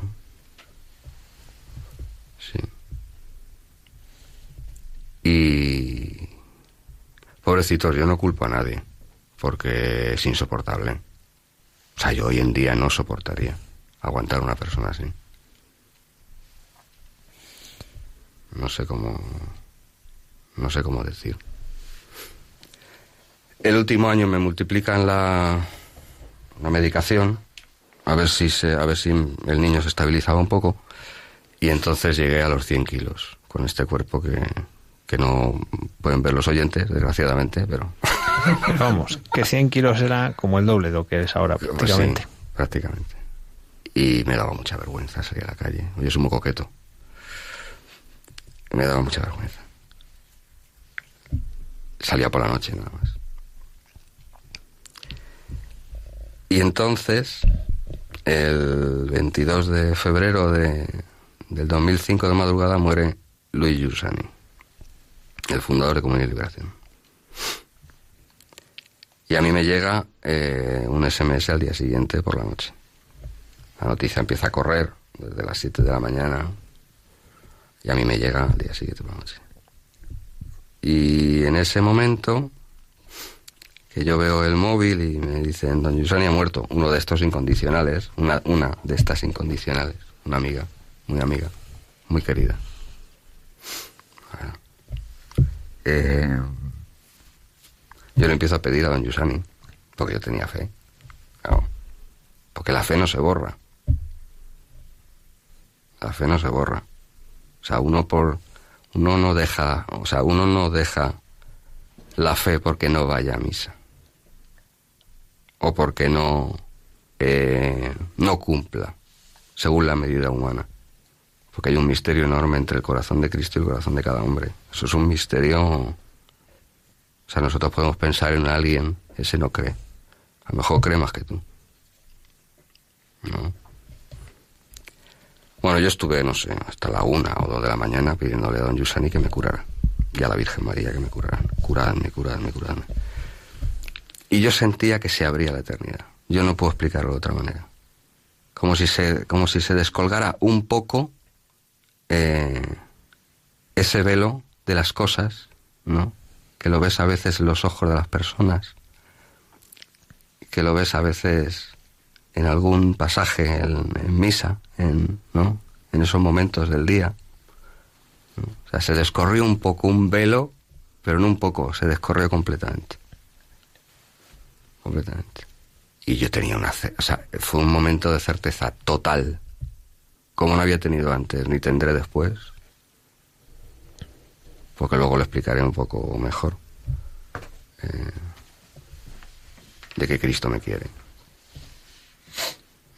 Y una certeza, como decía antes ella, de que Yusani estaba en el cielo. Y entonces yo puedo pedirle. Porque luego a mí yo le pedí un montón de cosas y todas, todas me las ha dado. Pero que... Sí, eh, la percepción de la eternidad. Porque uno vive normalmente con un velo en los ojos. Y la realidad es, la realidad es Cristo. Yo soy todo en todos. Lo que pasa es que no nos damos cuenta. Excepto algunos que nos hace pasar por esto. ¿no? me quiero olvidar de decir una cosa, porque me va a olvidar. Y aunque no venga a cuenta, pues la digo. Eh, con los años yo he entendido que la enfermedad ha sido un privilegio que me ha dado Jesús. A mí. Lo tengo clarísimo. Pero vamos, hasta el punto de que uno comprende el dolor del otro. Porque nadie quiere, nadie quiere acompañar el dolor del otro. Yo tampoco. Va contra la naturaleza, va contra el corazón, no quiere sufrir. Un amigo me ha dicho mañana que le acompañe a, a ver un enfermo. Dice sí, pero tampoco es. Dice, bueno, pues no sé, invítame un café. No. Pero yo ya sé qué le sucede a ese hombre. No teóricamente. Yo ya sé lo que es sufrir. No. Bueno, me estoy enrollando.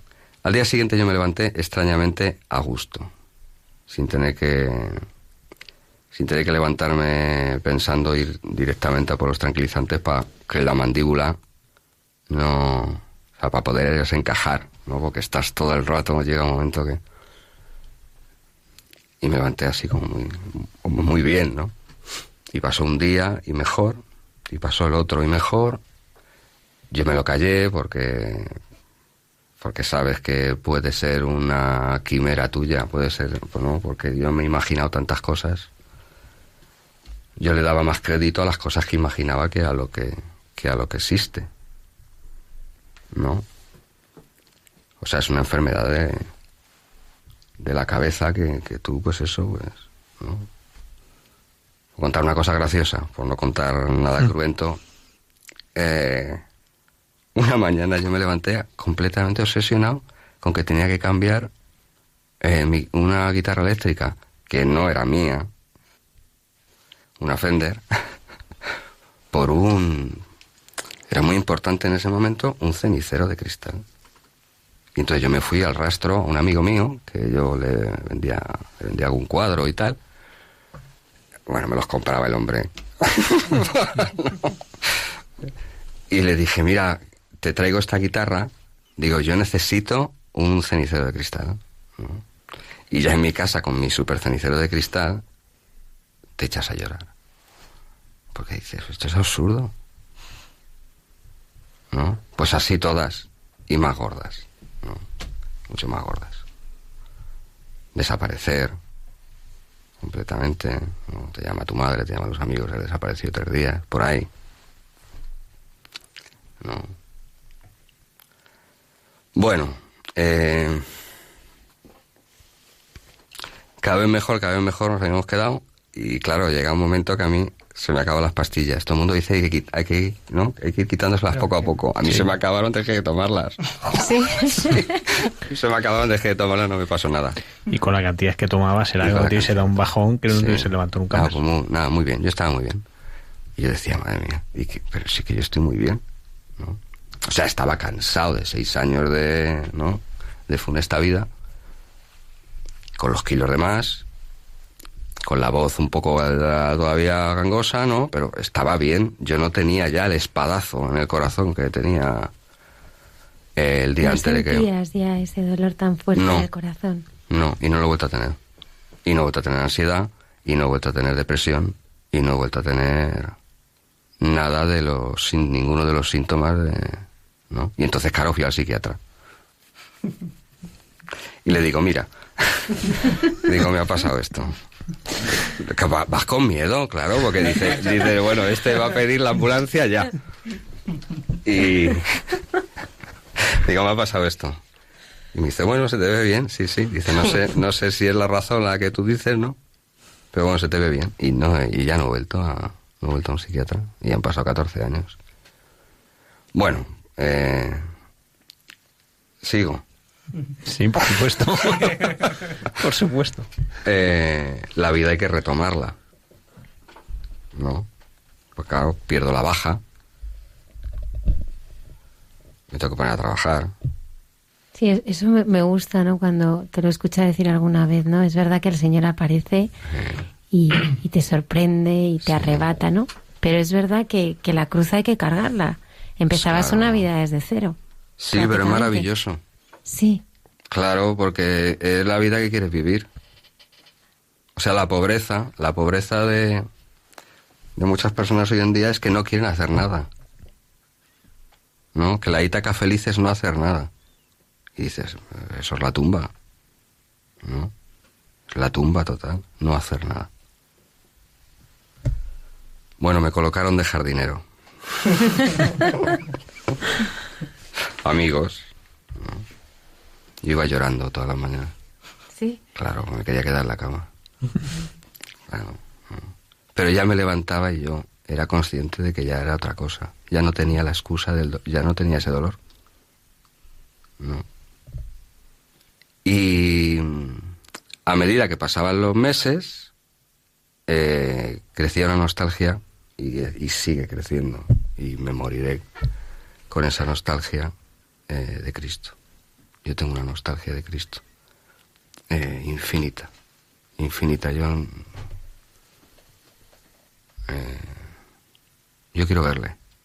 Esto ya lo he dicho, pero es que es, es una. O sea. Yo quiero ver lo que sucedió aquella noche. Quiero verlo de nuevo. Y el hombre ahora me hace pasar por todo lo que no he pasado, que es la vida de, de las personas, que es el trabajo, ¿no? Que es la paternidad, que es, ¿no? Todo lo que yo no había, no había hecho, Y, y nada, empecé también al mismo tiempo a trabajar con una amiga, que ahora está en Italia, eh, restaurando muebles. Y entonces, a punto estuvimos de irnos a Italia, los dos, y justo ella se con los billetes sacados de ida solo se rompe se rompe una pierna en la que ella tenía un cáncer que le habían curado y tal no pero se le rompe al pisar un poliespan. Y entonces yo me quedo en Madrid sigo de jardinero. Y entonces gracias a que no me fui a Italia una tarde en el en el intercambiador de Moncloa veo a mi antigua novia. Hombre, Angélica, estará durmiendo.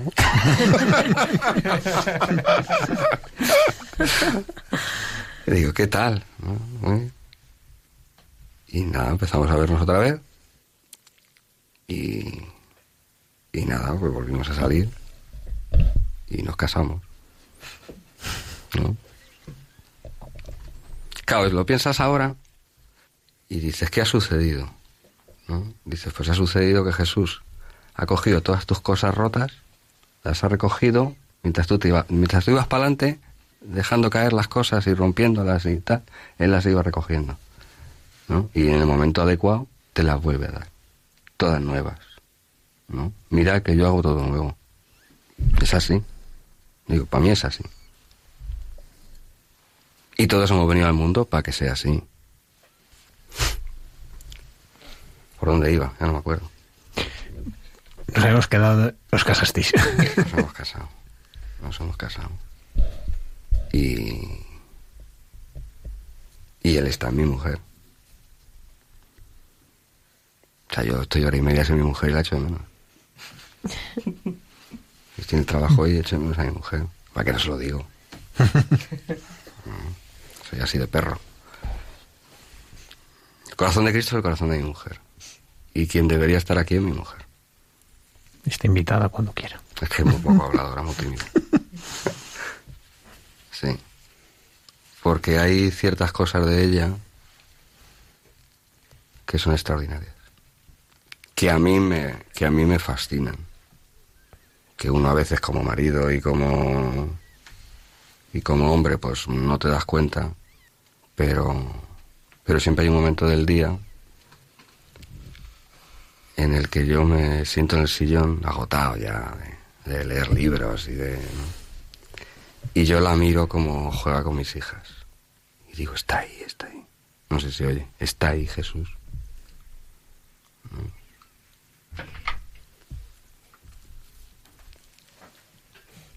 o sea yo lo que vi aquella noche está ahora en cada cosa. No lo puedo explicar de otra manera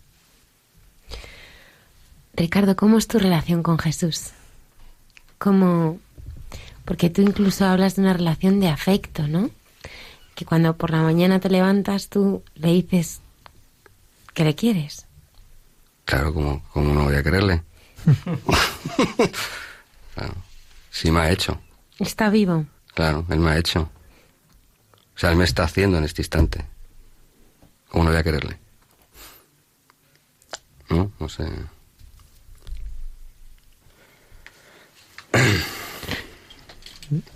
Ricardo, el drama hoy de muchos cristianos es que no han hecho esta experiencia real de un encuentro con un Jesús al que amar. Conocen una moral, conocen unas normas de vida. Bueno, mira, el cura del colegio tiene un dicho, porque él es de pueblo, en el fondo. Ahora se ha hecho, muy cosmopolita y va por todo el mundo y tal, pero es muy, muy de pueblo. Y dice, a todo cerdo le llega su San Martín. A mí ya me llegó el San Martín. Yo ahora me siento a ver cómo pasan los cerdos delante de mi casa. ¿Eh? Porque sé lo que es la muerte y sé lo que es la enfermedad y sé lo que es el sufrimiento. Eh, nosotros todos venimos al mundo para encontrarle, pero no decidimos cuándo. Eso es una cosa de Dios. Pienso yo, porque yo he hecho grandes esfuerzos en ser un buen cristiano. Yo he hecho grandes esfuerzos en ser una persona decente. Pero no lo he conseguido nunca. Lo ha conseguido él en mí. No sé si me estoy explicando. Sí, sí, perfectamente. No. O sea, la gente piensa, o todos hemos pensado en algún momento, hasta que nos ha pegado un arreo en la vida, que la fe es hacer cosas. ¿no? Que es como pensar que el matrimonio es hacer cosas. O sea, tú haces la correlación y dices, ¿qué es el matrimonio? El matrimonio es hacer cosas. Bueno, pues ya te puedes ir separando, porque no es eso el matrimonio. Matrimonio es una fascinación por el otro. ¿no? O sea, es una atracción por el otro. Es un afecto eh, sin medida por el otro. Y Cristo es igual. O debería ser igual. Ricardo, eh, solo el Señor cura. Yo hablo también de mi propia experiencia. Solo. Solo el Señor cura las heridas del alma, las heridas físicas. Solo el Señor cura. Solo el Señor. Ni los amigos, ni la mujer. Y voy a decir una cosa que hay que, hay que matizarla. No sé, no conozco el lenguaje radiofónico, en- entonces me lo censuráis. Si en un momento dado cortáis y ponéis música. Eh, las pastillas, los tratamientos psiquiátricos, yo recomiendo encarecidamente que no se dejen. ¿Vale? O sea, no se deben dejar. Porque hay muchas razones distintas por las cuales se te pone una pastilla. Y los médicos miran muy bien los síntomas y esto es un borderline y esto es un obsesivo compulsivo, esto es un tal, esto es un cual. Pero la pastilla no da la felicidad. Y uno se entrega la pastilla como si la pastilla eh, fuera la panacea. Pero simplemente la pastilla lo único que hace es aminorar un síntoma. Pero ¿y qué hacemos con el deseo del corazón? ¿Qué haces con el deseo del corazón? ¿Qué haces con el deseo que Dios ha puesto en tu corazón? Eso no lo puede dar una pastilla, no lo puede dar la química, no lo puede... Pero es que no lo puede dar mi mujer, no lo puede generar mi mujer, yo no me lo puedo generar. Yo no me puedo generar este hambre que tengo de... este ansia que tengo de, de amor. Y que lo he tenido siempre. O sea, no se vacía ni se seca porque te cases. O porque tengas muchos hijos. O no. Porque como es infinito, entonces puedes tener. ¿Cuántas mujeres puedes tener? ¿No? Ese es el.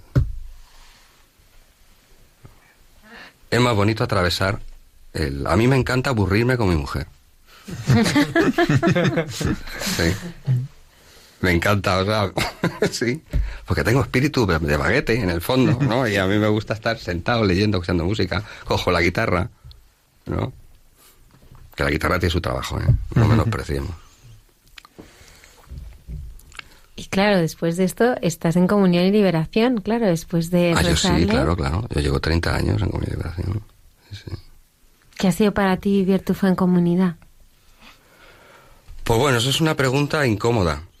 ¿Por qué? ¿Por qué? No, te lo digo de broma. Porque mm, yo tengo dificultad con la comunidad. Por mi temperamento. Entonces Dios es muy bueno y me pone gente como moscas. Porque yo soy especial. Yo soy muy especial. Y en mi cabeza está todo el día maquinando cosas de arte y de entonces pienso poco en la comunidad, la verdad. ¿A qué te dedicas, Ricardo? Pues ahora estoy de editor en Facebook. Mañana quién sabe. Facebook es, eh, es una editorial que ha publicado varios libros. Eh, sí, católicos. católicos y muchos de, testimonio, ¿no? Sí, sí, porque pienso, pienso que el relato de la fe debe ser testimonial. O sea, el ámbito de la teología eh, no explica del todo. O tiene un público, pero no es el gran público. O sea, la teología la entendéis, pues, los que la estudiáis. Pero hay mucha gente que no tiene por qué saber teología. Pero sí, pero sí es necesario que aprenda el, el método de la fe. Que la fe siempre, la fe siempre viene por alguien que te mira distinto. y que esa mirada coincide con lo que tú deseabas. Entonces a me parece que me parece que, es necesaria una literatura del testimonio. ¿Hay alguno que te haya llamado? Pues claro, tienes que leer un montón. ¿Hay alguno que te haya tocado especialmente, que te haya... Eh, que, en ese contacto a través de, un libro, sin embargo, a ti te, te, ha dado algo en tu vida que, pues mira, te ha marcado? Los dos últimos el penúltimo es un libro que conseguí de Argentina que narra un poco la el encuentro entre la Carmelita Mónica Astorga, Carmelita descalza, no estamos hablando de Carmelita descalza con transexuales. Y lo que cuentan las transexuales es lo que me ha pasado a mí con el cura del que hablábamos. ¿no? Dices, ahora te encuentras con alguien que abraza tu límite. El libro no juzga en ningún momento ni a favor ni en contra de lo que haga el personal con su vida y con sus cuerpos. A esta carmelita lo que le interesa es amar a las personas. Y eso es lo que a mí me interesa publicar. Y luego el último, leyendo un día el, leyendo un día el, dominical del ABC Andalucía, me encuentro un artículo precioso, unas fotos preciosas de monjas de clausura. Y le llamo al periodista. Y le digo, oye, mira, digo, soy el editor de Freshbook. Digo, oye, ese artículo es precioso. Digo, ahí hay un libro. Y me dice, dice, mi mujer anoche me dijo lo mismo. digo, pues venga, para adelante, un libro. Y cuenta, por lo que es la vida de la clausura que es la grande, que es, vamos, que hay un desconocimiento tremendo nosotros como cristianos de lo que tenemos. Pero que cuenta cosas maravillosas. O sea, hay un capítulo. No lo voy a, no lo voy a, a pinchar, obviamente, ¿no? Pero hay un capítulo que va de ese novio que se queda sin su novia, porque su novia se mete a Carmelita, descalza, la más guapa del pueblo. Se fuma un cigarro antes de entrar en el convento. ¿No? Y es de una belleza, porque eso es la vida cristiana. Digo, venga, ponete. Que se venda ya es otra cosa. Precisamente este lunes estaba yo en, el entierro de una carmelita descalza, la Aldehuela, la hermana Inés de la Inmaculada, que falleció después de 65 años de vida consagrada. Y, y es eso, es una belleza lo que se vive ahí. ¿no? Es, eh, claro, cuando muere una carmelita después de tantos años, generalmente ya, pues es muy normal que ya no haya familia, eh, que vayan allí pues los amigos de la comunidad. Es, poquita gente, pero que se vive es de una belleza, ese ah. momento, ese acompañar, e, ese, ver esa alegría en la muerte, ¿no? que de la que hablaba antes ahorita, ¿no? que, que parece como como algo, un momento de pena, de, de, desgarro, que lo hay, porque lo hay, no, es real que lo hay, ¿no? A la vez hay una alegría, pues de, esa certeza, ¿no? De, la presencia de Dios. Entonces, es verdad que la vida de los conventos es muy desconocida, pero si no fuese por los conventos, yo no sé qué sea nosotros, ¿eh? Poco. Totalmente. De la vida contemplativa, ¿no? Que nos sostiene. Ricardo, ¿y a tus hijas? O sea, yo preguntarte, ¿no? ¿Qué, es lo que tú quieres para ellas? Bueno, desde que nacieron yo se las doy todos los días, se las devuelvo todos los días a Jesús. Yo no tengo nada. Solo tengo. Me quedé sin casi todas las guitarras, solo me he quedado con una. O sea que yo a la jugar de, a la jugar de la boda llevé una guitarra. Y, bueno, y libros, muchos libros. y nada más. Y yo a mis hijas se las doy todos los días. A Jesús y a la Virgen. Todos los días. No tengo otra cosa. Yo todo lo que tengo es de él. Me encantaría poder decir, bueno, pero tengo un milloncete en... No, tampoco. Pero no lo necesito. Pues cuando lo necesito aparece. Cuando hablabas del sufrimiento, yo sé que hay personas que nos escuchan, ¿no? que están pasando por situaciones de muchísima dificultad, ¿no? que están faltas de esperanza, de consuelo, que se sienten muy solos, muchos al borde del precipicio. Y como a ti te pasaba, no tienen ganas de vivir ni de seguir adelante. Y lo único que quieren es, es descansar. Y, y tú que has pasado por todo eso, ¿no? durante tanto tiempo, ¿no? ¿Tú qué les dirías? Pues lo primero y lo fundamental es que le den esa tristeza a Jesús. Que no hagan caso a nadie. Que pasen de consejos. Esto quizá es muy radical, pero es que te marean. Hay mucha gente que te marea. Haz esto, haz lo otro, vete a Lourdes. No. Dale a Jesús eso. Porque debajo, o sea, debajo de esa herida, y es una herida eh, que no tiene nombre, está Jesús. Está el pobre ahí como un mendigo pidiendo, dámelo, dámelo. Y luego otra cosa, bueno, esto quizás es una cosa particular. Hay que leer a Santa Teresita de Jesús. Hay que leer a Santa Teresita. A mí al principio me, a mí al principio me, me escandalizaba, me parecía cursi. Pero, ojo. O sea, ella hay un momento en el que dice un poco avergonzada, dice, yo no soy capaz de hacer nada sin Jesús. Ella es consciente de eso, pero es una verdad de todos, porque ninguno somos capaces de hacer nada sin Jesús. Algunos se piensan que sí. No, pero a todo cerdo le llega a San Martín.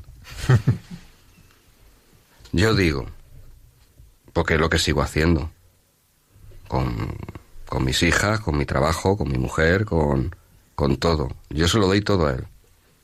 Hasta el punto de que yo hay días que no le pido nada, porque sé que lo sabe.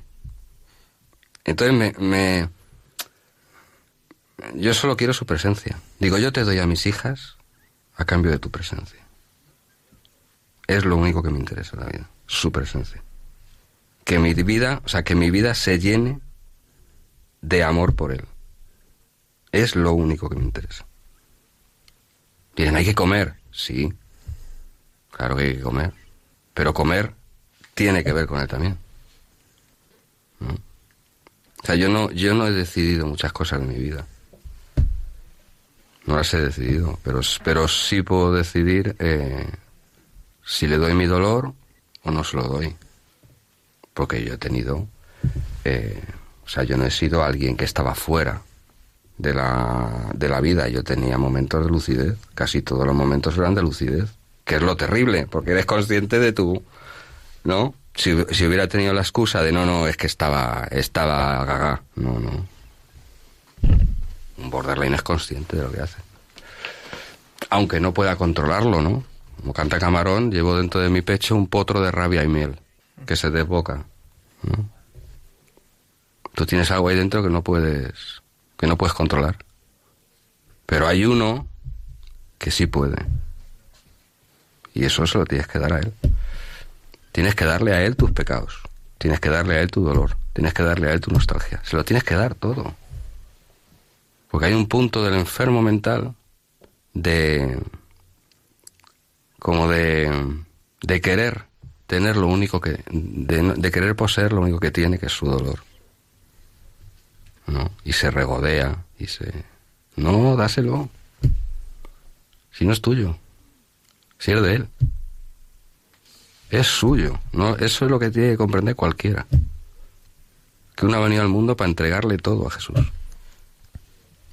Porque Él lo entrega todo. Él lo ha entregado todo. ¿no? Pienso yo. Ricardo, ¿cuál, ¿cuál es el milagro de tu vida? La vida, toda, toda, toda, toda. Yo he sido llevado, yo he sido llevado en volandas por algunas personas. ¿No? Por el Julián, eh, por mi madre.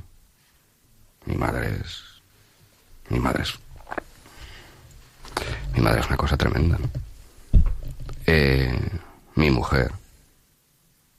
Mis hijas las personas que me quieren. Don Yusani. Yo he sido llevado en volandas porque Dios era consciente de que yo no. De que yo no tenía las fuerzas que otros tienen, ¿no? Como un padre que. como una madre que sabe que. que no todos los hijos van a ser ingenieros, que no todos los hijos van a ser trapecistas. No sé si me explico. ¿No? Yo he nacido flojo. Y entonces necesito más que los demás. O sea, yo soy consciente de, de mi pobreza. Mi pobreza es que yo no puedo hacer nada sin Jesús.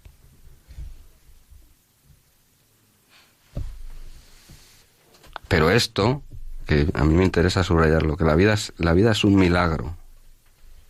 No es porque sucedan cosas espectaculares que en algunos también suceden. La vida es un milagro porque existe Cristo.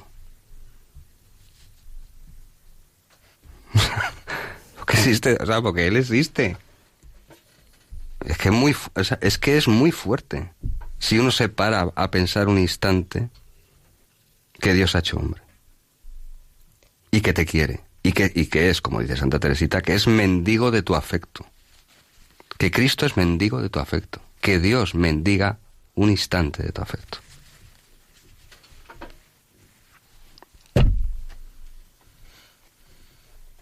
Eso sea uno camionero, la carterana o prostituta eh, es interesante. Pienso que es interesante. Luego, si tienes enfermedades o no las tienes, ya es secundario.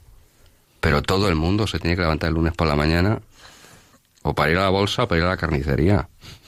Pero, eh, ¿qué hacemos con el aburrimiento? No sé cómo decir. Ricardo, gracias. Me has emocionado. A vosotros. Muchísimas gracias. Que me han pasado nervios. Has, estado bien? ¿Has estado tranquilo? Sí, ¿Has sí. estado bien? Sí, sí, sí, muy bien. La verdad es que que nos hables así del Señor, ¿no? De tu historia y, y, de tu vida, pues, pues nos hace tocar al Señor con las manos, ¿no? Y descubrir también, pues, su rostro en, en tu historia. Muchas gracias. Vosotros, vosotros. Buenas noches. Llegamos a nuestros minutos de entre tú y yo. Y yo creo, José Manuel, lo hemos comentado, que por la época en que estamos, la fecha en que estamos y lo que se está viviendo y el acabar de las vacaciones, ¿no crees que es muy oportuno recordar ese libro de José María Cabo de Villa, de la jirafa tiene las ideas muy elevadas, sobre el sentido cristiano del humor? Hace falta, ¿eh? porque ahora es difícil ya que se acaban las vacaciones y, y el humor te lo has dejado en el camino. Es, bueno, José María Cabo de Villa fue un sacerdote y un teólogo que estudió mucho, pero no nos da tiempo a meternos en esto, que es una maravilla. Solo los títulos de las obras son vamos. Pues el libro es que durante el trayecto en tren, Madrid-Barcelona, un viajero propenso al asombro, esto es muy importante, porque es fundamental en el ser humano el asombro, pues tiene un largo y obstinado discurso con otro compañero de viaje.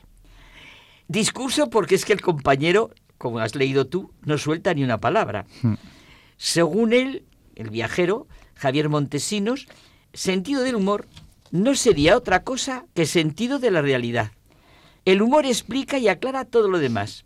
Y dice, basta de tener la moviola, la máquina de montaje cinematográfico, en cualquier escena de la vida, el humor es tan solo una foto fija, hmm. un cierto énfasis. Sí. Es poner el foco en una situación concreta. Claro, en una situación, es verdad, hay algunas que parecen más ridículas que otras, porque claro, hacer broma de la vanidad, de los celos, etcétera. Luego dice muy simpático él, las excepciones en las reglas de ortografía, el fanatismo, las carreras de sacos, pero bueno, no quiere decir que su ridiculez sea mayor, sino más explícita. Sí, fíjate que es verdad que esto, el humor, cuando lo analizas, está, digamos, está absolutamente enraizado en la realidad y se destacan pues eso, determinadas situaciones de la realidad que se exageran, se, se, se ponen fuera de un contexto. Pero bueno, en realidad la realidad... O se ve exactamente lo que es. Es, dice, el que es el hijo rebelde y aventajado de la inteligencia. Y que la desarma y pone de manifiesto la ambigüedad de sus enunciados. Para el viajero, el sentido del humor representa, pues, en Dios un atributo muy fundamental. Porque es que él dice, ese proverbio judío, el hombre piensa, Dios ríe. El humor consiste en decir la verdad.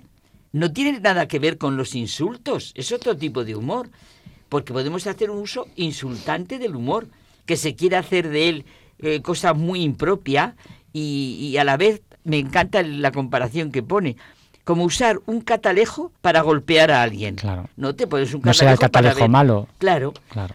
Para Cabo de Villa el humor es un llamamiento a la sensatez, porque el humor posee esencialmente la medida de lo relativo, porque impide confundir a Dios con nuestra idea acerca de Él. Fíjate, a mí esto que dices ahora me, me- me trae a, a la memoria eh, este libro que tú seguro que has leído, el de Cinco Panes, el de Bantuán. Ah, que no me sí. acuerdo título exactamente. En el que, en el que eh, él, en esa soledad ¿no? de, de- de tan- de- su prisión durante tantos años, Así. acabó entendiendo cómo el Señor le hizo ver la diferencia entre lo que era Dios y lo que eran las cosas de Dios. Entonces, me acabo, no sé, no, no viene a cuento, pero me acabo de, de acordar por, por Sí, la sí. importancia ¿no? de, de- de- diferenciar lo que es Dios de lo que nosotros entendemos o queremos que sea Dios. Sí, la última pregunta del viajero, cuando ac- acaba, es ¿dónde situar la raya entre creyentes e increyentes? no creyentes. Esa raya existe, tiene que existir, pero nadie sabría trazarla sobre el papel, y esto me gusta. Hay creyentes que solo son crédulos, y hay descreídos que solo rechazan una falsa imagen de la divinidad. Tal vez sin darse cuenta, están con su rechazo abogando por una noción más elevada de Dios. Ese Dios que escapa a todo control, que supera cualquier fórmula de la fe, cualquier imagen o concepto. Oye, todos hemos pensado alguna vez en nuestra vida, es verdad que igual que decimos Dios es creador, Dios es bueno, pues tenemos que decir Dios es alegría. ¿Y cómo no va a ser Dios la fuente del auténtico sentido del humor? ¿Se puede pensar realmente en lo que significa que Dios ama como padre y madre y no sentir alegría? ¿Cómo se puede pensar en las bienaventuranzas sin sentir que Dios es el Señor de la alegría, del humor? ¿Y puede haber alegría sin el verdadero sentido del humor? El verdadero, ¿eh? Sí, es que es, imposible, es imposible que tú veas a una persona alegre que no tenga sentido del humor. es imposible. Ese sentido del humor que nos transmite eh, la jirefa tiene las ideas muy elevadas, que se ve clarísimo que el humor es un llamamiento a la sensatez. Fíjate, es pródigo en consuelos, ayuda a poner las cosas en su sitio, a ver con distancia las cosas, incluso el humor como la estética del sabio, el humor que da una perspectiva sana y limpia de las situaciones. Eh, el hombre piensa, Dios ríe. El hombre ha llegado a elaborar una gran teología, pero ¿qué son las palabras de Dios en comparación con lo que es Dios? Con lo que es el misterio de Dios, su silencio. Eso, fíjate, eso eh, es verdad que mm, el hombre tiene una tendencia, digamos que natural, a humanizarlo todo. Porque cuando busca vida en otros planetas, dice, no, allí en aquel planeta y tal. Entonces lo minimiza todo a que un Dios extraordinariamente mm, poderoso en todo, ¿por qué no puede hacer otras formas de vida? Lo tenemos todo lo, encajonado, encajonado a, nuestra, a, nuestra pequeña inteligencia. Es que estás diciendo una cosa preciosa. Yo creo que es que nos creemos que sabemos lo que es la palabra creación y no la sabemos. No sabemos lo que significa la creación de la nada. Verdaderamente acabamos. Para conseguir ese sentido del humor hace falta respetar lo esencial y saber distinguirlo de lo secundario, distinguir lo perenne y lo pasajero. Oye, yo para acabar es que siento una cosa muy bonita, la oración de Santo Tomás Moro. Ah, sí, sí. No permitas, Señor, que me preocupe demasiado de mí mismo, ni me conceda una importancia indebida. Dios mío, dame un sentido del humor. Oye, tú y yo queremos orar como Él, porque demuestra que sabía muy bien cuál era la causa más frecuente de nuestras dificultades, congojas, penas, tribulaciones, desventuras, y cuál era el mejor modo de suavizarlas, moderarlas y mitigarlas. Danos, a Santo Tomás Moro es un santo que me gusta mucho. pues tenemos que hacer una conversación con él. ¿eh? Con Santo Tomás Moro, sí, sí, sí. Buenas Hasta noches. la semana que viene.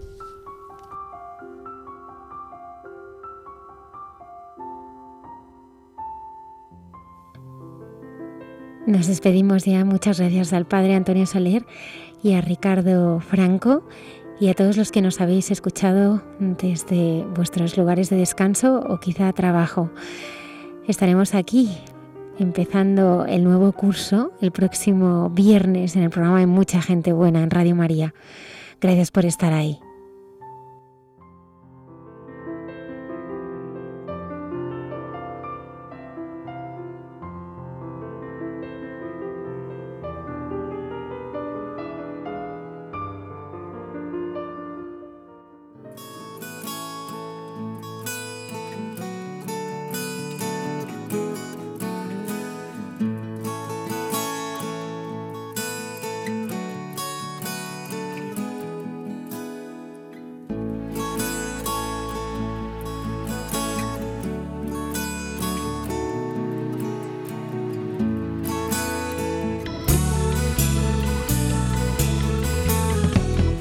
Han escuchado en Radio María Hay mucha gente buena, un programa dirigido por Almudena Delgado.